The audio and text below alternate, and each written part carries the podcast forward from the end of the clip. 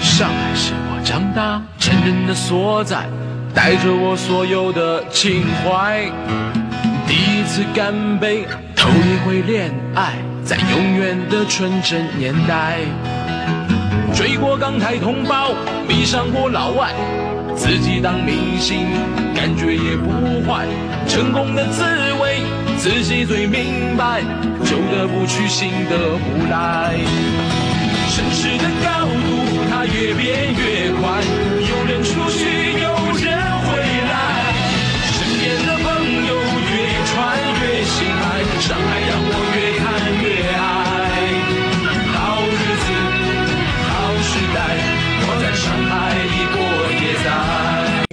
大家好！新的一期慢点讲的节目又开始了。这期节目来的很突然，但是内容是根据我们上海最近发生的一件事情来聊的。请到了我的两位嘉宾，一位是 Tiger，然后一位是我们的新朋友，呃，小王。大家好啊，我是 Tiger，大家的老朋友。那么我以前呢跟大家一起讲过呢那个老上海的系列，不知道大家听过没有？这次呢也很开心能够跟我的跟小王能聊聊这个比较劲爆的话题。听听众们好，实际上我在杨老板的节目里出现过，就是那个小王爷叔，啊，小王爷叔。但是后面两个字就不用加了，就喊小王就行了。然后今天小王爷叔到我们这期节目来，我就叫你小王吧。就是参加过杨老板的节目，这这个一定有共性的。因为今天主要是一个怎么样的事情呢？因为是在虹口足球场有一个就是广告的位置，然后是有了就是江苏球迷的一个广告位夺冠，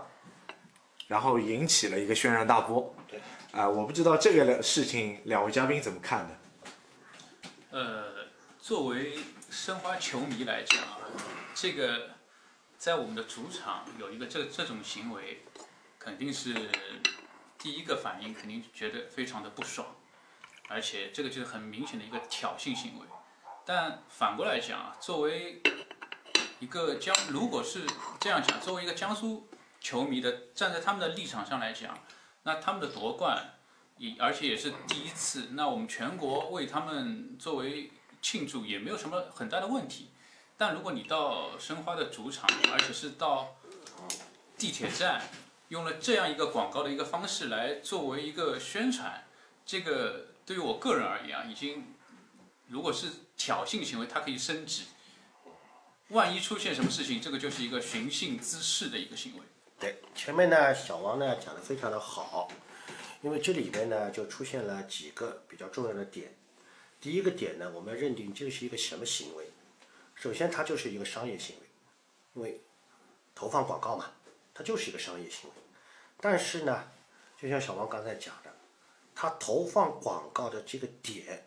会引起了很多的社会不安定因素，这是一个很大的问题。那么这里面呢，就出现了一个矛盾，是什么矛盾呢？也就是说，经济利益和社会效益之间的一个冲突。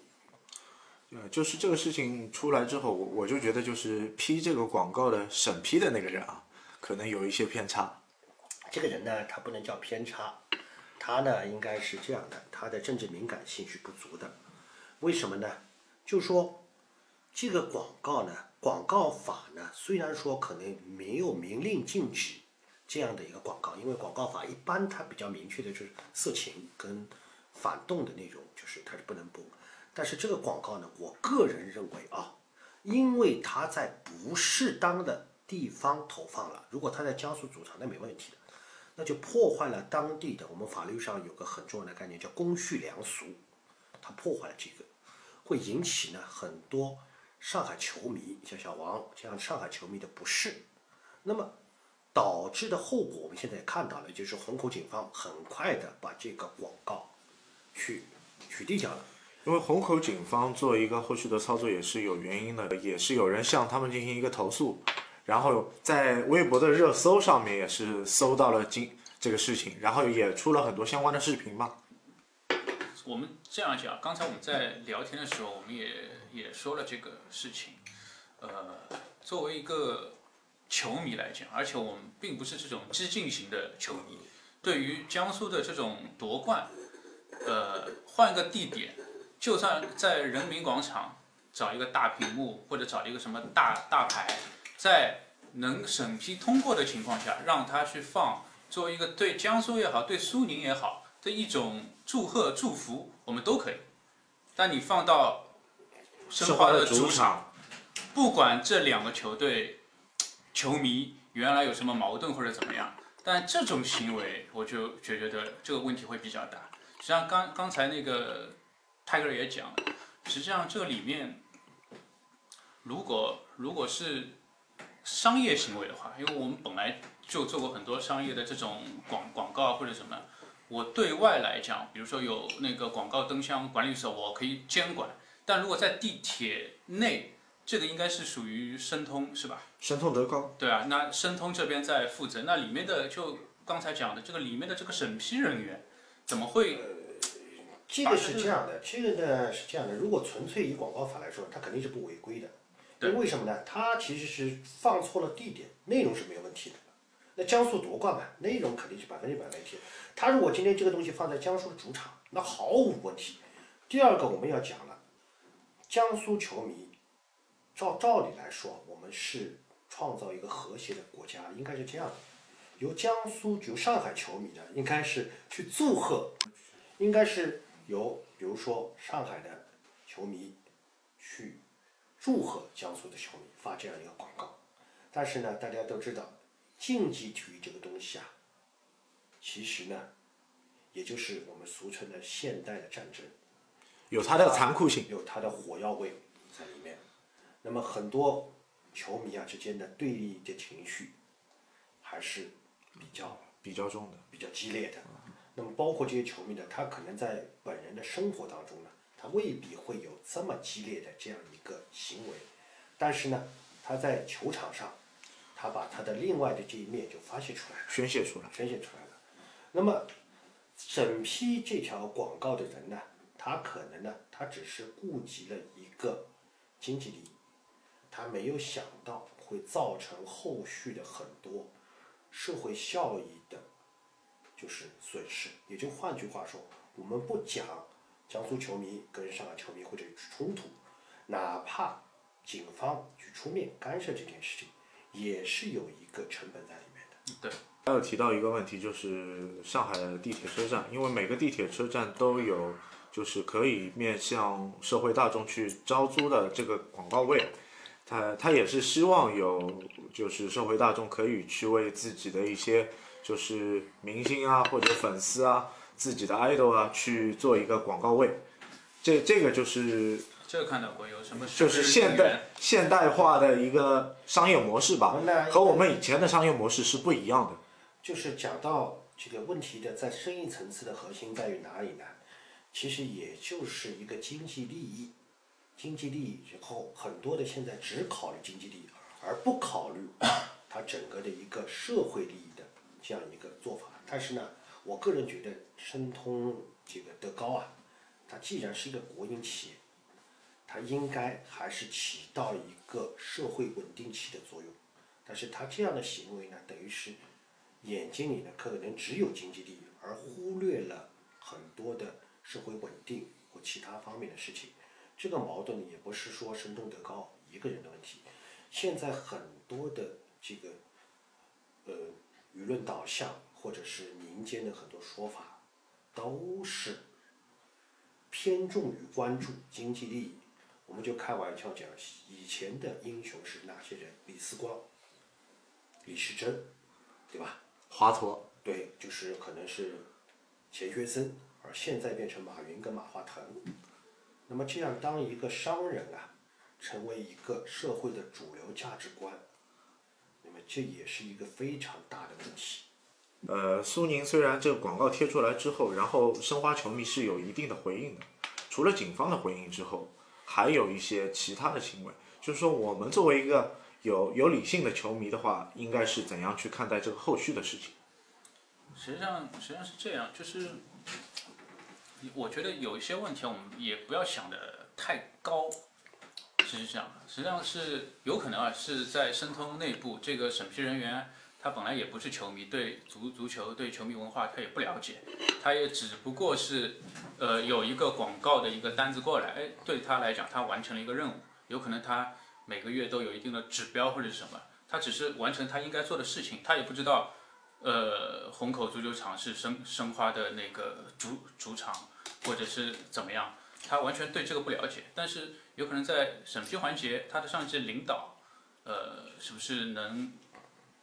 就是刚才讲的，就是怎么样把它给能把控一下这个单子，或者再复核一下，不让这个纰漏出来。对对对，而且而且我们在那个球迷的回应之后，江苏球迷他也他也说了，如果是申花夺冠，申花的这个这种这种类型的广告是不可能放在江苏江苏奥体中心的，对对对，这是完全是不可能的。那这个就是当地的一个，也不是说他完全能做到，但是他的球迷的一个反应就是就是反过来讲，很很自信。对对对，反反反过来讲，上海这边有可能我们看监监管不力啊，或者怎么样。对，看问题是这样的，首先我们看江苏球迷的初衷是什么，也就是说，是他的初衷呢，现在看起来是有一个挑衅的挑衅，呃他的初衷其实说的很简单，从我们网络上的信息量和视频上的信息量来说，是精准定位、精准投放精。准对对他的目的，那么也就是说，他投放这个广告的目的在于哪里？如果他纯粹的是因为苏宁夺冠而开心，那么这是没有问题的。精准投放，精确的地点，他的目的就是来有一个挑衅的行为的。这个行为其实是不应该支持的。这首先第一个。第二个呢，小王刚才讲到个什么问题？就是说可能就是说工作人员或者他审批领导并不是一个球迷，这完全是存在这样一个问题的。但是这也是谈到我们现在另外一点，就是本土文化的缺失。是也就是说，如果是一个上海人，我相信大家都知道，意味着比如说你在虹口体育场投这个广告，意味着什么？但是可能你是一个可能从其他地方来上海的，呃，可能高学历，可能各方面的人，他不一定会想到这个。其实也就是说，我们现在本土文化或者是本土的声音啊，是没有太大的力量的，这也是一个很大的问题。就像江苏球迷讲的，比如说奥体中心是不可能存在着客队或者其他队伍的一个广告，广告，那么这也是反映了一个问题，什么叫本土保护主义？就很简单。那么反观我们上海，我可以这样讲，这叫海纳百川，对吗？高下立判，就这么简单的一个问题。对。呃，刚刚 Tiger 说到了海纳百川、高下立判，甚至我还看到了一股声音，就是说，呃，可以给你江苏球迷挂一块牌子，或者是挂在我们的主场的最旁边的地方，就我我大气的让你放几个月，那又如何呢？对啊，就是问题在于哪里？如果是这个广告是由上海球迷去投放的，而不是由江苏球那么上海球迷如果投放江苏夺冠的这个广告的这个初衷是什么？很简单，他是祝贺你嘛，因为他是祝贺你有这样一个夺冠行为，但是而不是说一个挑衅的行为，这个是跟他的那个双方的初衷是完全不一样的一个行为。但但按照这两家球迷在以往的那个情况下，这个应该是线下的活动当中对，对对，应该不太可能发生。对，这个呢，小王讲的对的，就是前面我也讲到了，就是说他们可能就是有了一个对立面，因为竞技体育嘛，必然是有个火气跟暴力在里边。那么我觉得是这样的，就是说，只是希望有这样的有和谐，因为毕竟江浙沪嘛，江浙沪因为我们也是一个包邮区，说句不中听的，我们可能在上几代大家都是一个地方的人，对，就没有必要去这样的。第二个，也就换句话说，现在的这个叫地球村这个概念，那么本土保护主义，那么是有利还是有弊？这个我相信大家稍微思考一下就有答案了，对不对？然后第三个问题在于哪里？如果因为你这个广告引起了一些不必要的后果，那么这个结果由谁来承担呢？江苏球迷还是广告公司呢？还是比如说这个行为可能上海球迷也冲动了，也有一定责任。对，对不对？这个都是要想到的。问题问题是什么？现在等于是大家脑子里可能生动都要想的，我要赚我的经济利益，他也没错。那么江苏球迷说我夺冠啦，我欢庆一下也没错。上海球迷说你为什么放在我这里呢？所以这也是一个彼此要有一个为对方着想的一个，就说做法。因为社会和谐啊是靠我们所有人去创造的，而不是靠单一的人去创造的。你做一件事，你首先想清楚我的初衷跟目的是什么，你要想清楚。第二，你要想清楚我做了之后它的后果是什么。所有的事都应该是这样想的，对不对实际？上，实际上，江苏夺冠之后，那正常应该的是怎么做呢？比如说，在苏宁在上海的所有的店，它的家电也好，它的百货也好，甚至它的商城也好，都挂巨幅或者是以那个滚动型形形式来祝贺他第一次中中中中超。那这个是我完全没有任何问题的。甚至再搞一些销售的优惠活动，对这个增加力度这个这个是完全没有任何问题，而且也可以吸引一些球迷配合，或者是怎么样，做一些路演，全都可以。但这种行为，刚才我一开始就说了，就是纯粹是挑衅。那他是有目的性这样做之后呢，也不讲我们的那个城市的一个文化吧。实际上，现在现现在那个球迷。我们能把国外的一些好的东西能引进来，但不要把这些国外的这种足球流氓的这种行为也拖到我们国国内来，这个也是没有必要。包括也不只是苏宁的一个问题，本来我们在上海主队两个，上港、上港，和申花，但是作为作为呃作为我们上海人，我们那个申花永远是排在第一位。因为申花的情节对于我们来说可能那肯定比较重，，那肯定在。但是如果真的是一致对外的情况下，那我们肯定还是上海的球迷。其次，那我们才是申花的球迷，对吧？对啊，所以说球迷这个文化呢，它需要存在，但是呢，这里边有一个度，就是你过了，就过犹不及嘛，那也是个问题。那么像球迷这一块呢，照道理呢是一个群众组织，但是这里面呢，其实也存在着一个官方应该有一个引导，对，引导。国外正常都是有俱乐部，他会他会有一些监管啊因为，呢，我们应该在一个合理、合法、合规，甚至符合公序良俗的这个一个框架下，去进行了正常的一个竞技。现在就说我们这个规则啊，可能没有人去制定这个规则，球迷大家呢也不知道我应该是怎么样。这其实呢需要一个，比如说政府部门也好，相关的球迷组织也好，他应该在各个地方推出了一些他的规则。那么像这样，如果他有这样一个规则在呢，那么我相信可能在赛场上很多不文明的行为会少很多。对，上海海纳百川的一个问题，啊、即使我们海纳百川了，但是球迷或者是球迷会的一些人，可能可能也是小小部分群体，他们的行为是比较过激的。但是如果他们能贯彻海纳百川的一个大思想，可能后续的操操作可能会更理性一些。所以海纳百川之后，开明睿智还是要有啊。对啊？所以说球迷呢，这个东这个群体呢，说实话，有的时候呢，就是说看他的思想层面啊，因为每个人的思想层面是不统一的，但是呢，必须是有一个组织的东西要站出来，去跟大家的这个思想达到一个共识。现在呢，看下来呢是比较个体的，包括一些说难听点献花的行为啊，献花的行为，或者是第一第第一时间去把这个呃事情去报告给公安局啊，或者或者怎么样的一个后续，其实都有不理性的地方。但但如果这样讲啊，如果报给公安这件事情，谁第一个打幺幺零？我觉得他倒是做了一件相对来说比较好好的事情。对对，这个出发点这个出发点是对的，而且他这个行为也也是好的。避免后续如果事态发展不良导致的这个后后果。对的，那情愿我去打一个幺幺零，对的。对，首先让警方出面来配合。小王呢讲的非常对，这一点呢我非常赞同的。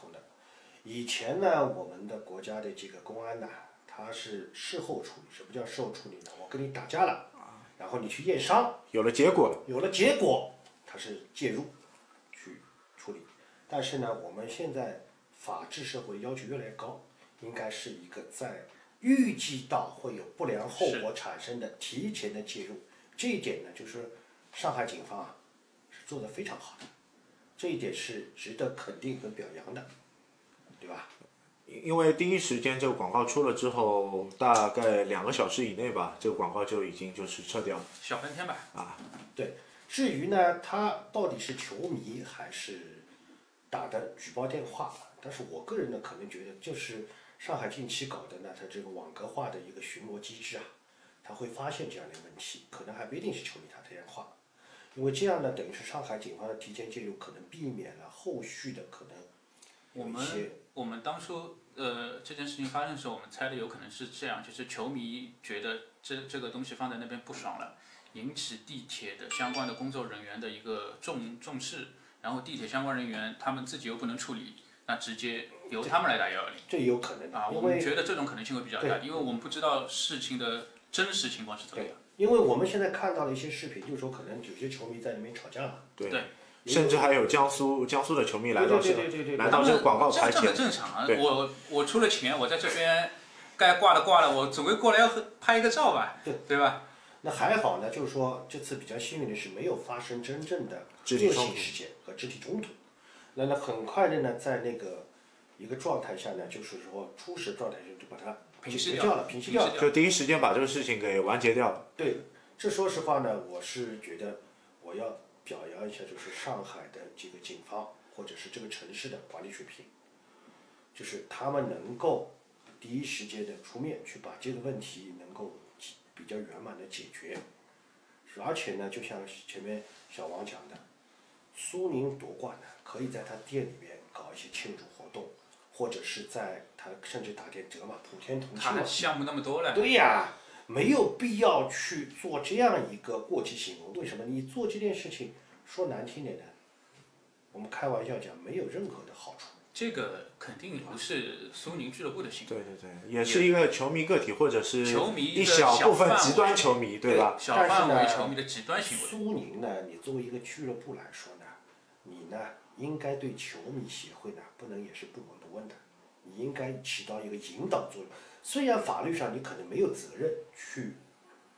管理这个球迷协会，因为它民间组织嘛，但是我觉得俱乐部呢完全应该做一个好的引导作用，就是你能够把球迷组织起来，摇旗呐喊，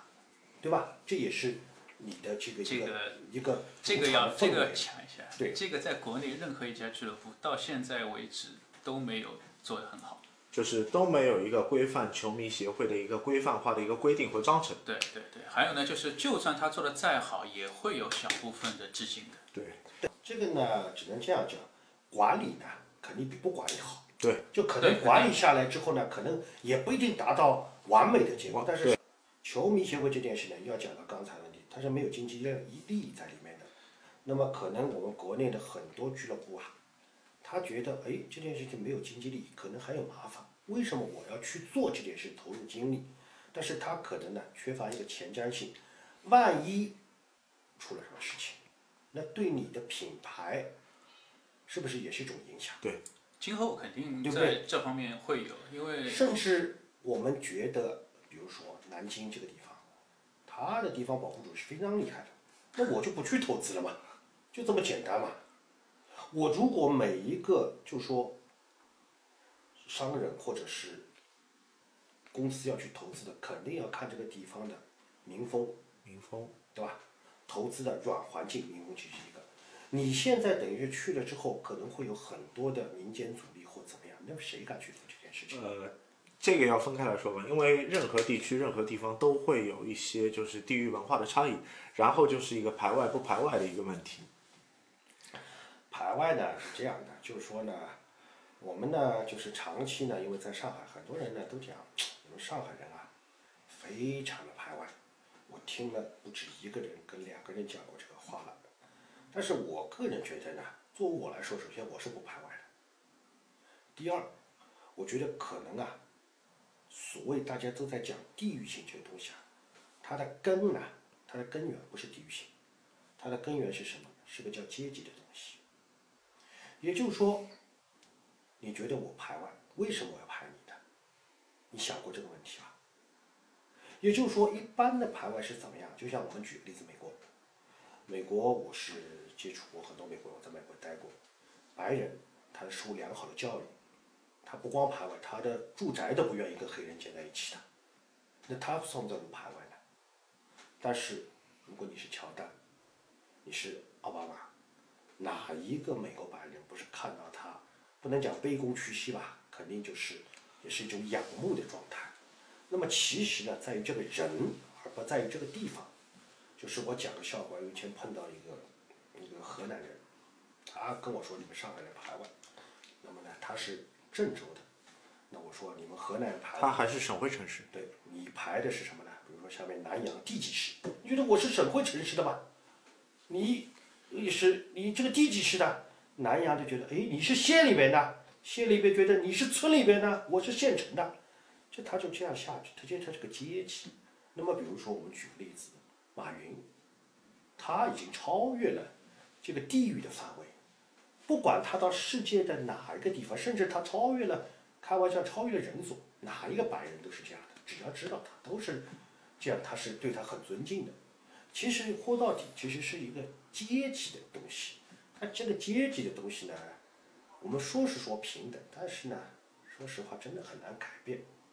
很多的话题，我们从广告牌聊到了排外不排外，聊到了阶级，也很高兴今天泰哥和小王一起来参加我们这期比较特别的节目。呃，感谢听众的收听，对啊，谢谢大家。谢谢大家，谢谢大家。希望呢，就是说我们呢这个节目呢，将来可能还会做下去，根据一些时事新闻类的特别的事情，我会做一个评论，就这样的一个节目。我们可以做一些快事、快报、就是快谈。我们这个节目呢，可能也不是说有个系列的节目，跟大家说明一下呢，可能就是有事了，我们来聊一下。它有个好的地方，它比较地气，因为我们可能有一些事情出来之后呢，我们接受的很多的信息呢，第一个它是官方的信息，是为主流媒体或是官方的声音，这个声音呢，往往呢可能跟老百姓的感知有太大的区别。第二呢，可能有个网上的一些东西，但是网上的东西呢，它是一个海量的，就是并并不是他讲的，但是呢，我们呢主要是代表讲讲我们自己的一些观点，可能我们都是老百姓，嗯，我们就讲一些老百姓的想法跟观点。呃，这些意见参考并不是一个专业的对思想导向也希望大家能够去给我们专辑做一个评价。感谢大家今天的收听，谢谢。谢谢大谢谢家，谢谢